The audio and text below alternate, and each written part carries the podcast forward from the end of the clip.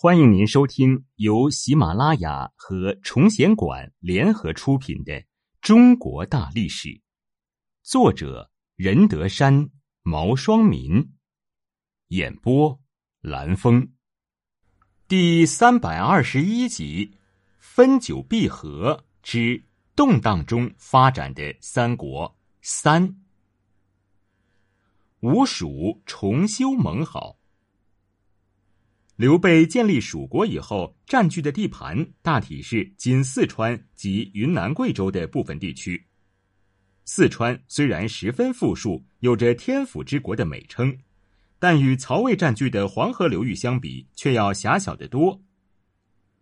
刘备兵败萧亭不久，即因病而死，蜀国元气大伤，而蜀地的人才也十分凋敝，加之后主刘禅才智平庸。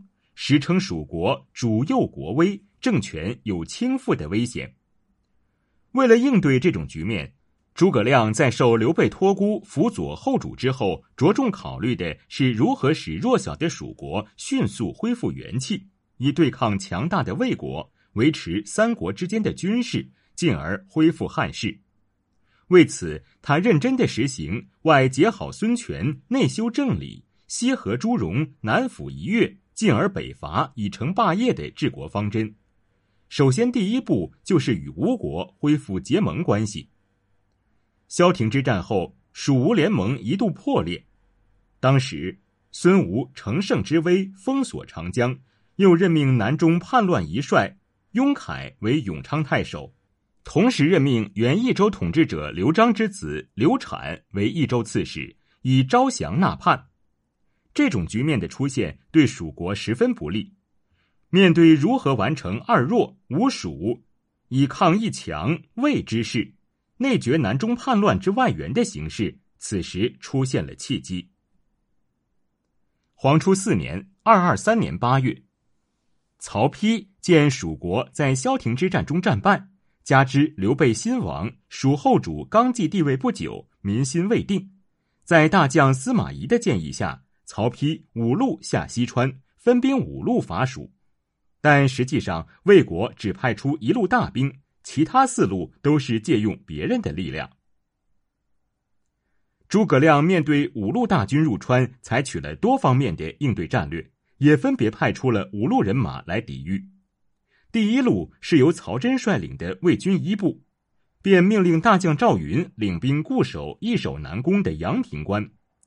第二路率领魏军的将军是以前蜀国的武将孟达，诸葛亮深知他其实并非真心归顺魏国，正巧他的生死之交还在蜀国当官，便冒充他的字迹修书一封，要孟达行军至半途推说有病而班师。第三路是羌兵，就是由东汉著名大将马援的后代马超领军抵挡，羌人素来很敬重马超。还称他为神威天将军，一看到是他，自然领兵撤退。第四路是南蛮兵，首领孟获疑心病很重，便令大将魏延领一支人马，用疑兵之计把南蛮兵吓退回去。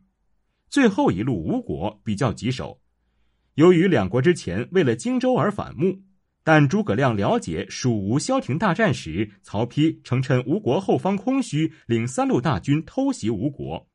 吴帝孙权应该不会再轻信魏国的协议，一定会先按兵不动，看其余四路军马是否会成功。一旦四路都败，则吴国不会起兵。为了保险起见，他还特令关兴及张苞两员小将各领三万精兵驻扎在险要地区，以便救应各方。诸葛亮于二二三年十月派尚书邓芝出使东吴。说明吴蜀两国唇齿相依的利害关系，希望能与之重修盟好，一同抵抗曹魏。邓芝见到孙权，深入剖析了联蜀抗魏之力。正是在这种情况下，孙权审时度势，接受了诸葛亮的建议，抓住时机和蜀汉重修旧好，与魏国彻底断绝了关系。合作七年的魏吴关系从此结束。自此之后，吴蜀双方书信使者往来不断，聘问不绝，重归于好。这一举措为蜀国争取到了良好的外部环境。对于孙权按兵不动的做法，曹丕十分愤怒。于是，在黄初五年（二二四年九月），曹丕亲征孙权，至广陵，看到吴的军营整齐肃穆，禁不住望江兴叹道：“东吴有人才啊，不是那么容易攻取的。”很快就退兵了。黄初六年（二二五年）十月，曹丕又亲征孙权至广陵，结果天寒水冻，无法渡江，于是又只好退兵。诸葛亮治蜀。诸葛亮成功联吴抗曹后，开始治理内政，发展经济，这也是蜀国在元气大伤之后重新崛起的关键。为此，他采取了两方面的措施。在政治上，诸葛亮针对益州自东汉以来对民不施恩德、刑罚界限不清的弊病，严格实行法治，实行恩威并重的措施。例如，马谡、李严、廖立原来皆为诸葛亮所敬重，后马谡违背军令而被斩，李严、廖立皆以罪过被免官。蜀人杨洪、何之资历虽浅，因有政绩，皆被提拔重用。当时蜀人张毅称赞诸葛亮说：“行赏不遗忘疏远的人，处罚不宽恕亲近的人，绝不可以无功取，行不因尊贵而免。”因此，在他执政期间，蜀国政治在三国中是最好的。这说明诸葛亮通过法治，的确收到了使政治比较清明、社会风气逐渐好转的效果。在经济上，诸葛亮充分利用了益州的原有有利条件，花了大约五年的时间，全力发展农业生产，与民休息，同时大力发展水利事业。诸葛亮还派出一千二百个壮丁对都江堰进行护理，保障了成都平原的农业灌溉。当时的农业产量很高，绵竹、广汉一带的水田能亩产三斗以上。手工业方面，以盐、铁、织锦业最为发达。益州的许多地方都产井盐，成都甚至各个农户家中就有产井盐的井口。临邛的盐业工人已发明用天然气熬盐，即所谓火井煮盐。蜀设有司金中郎将和司盐校尉，分别负责点造农战之器和煮盐。织锦业尤为繁荣。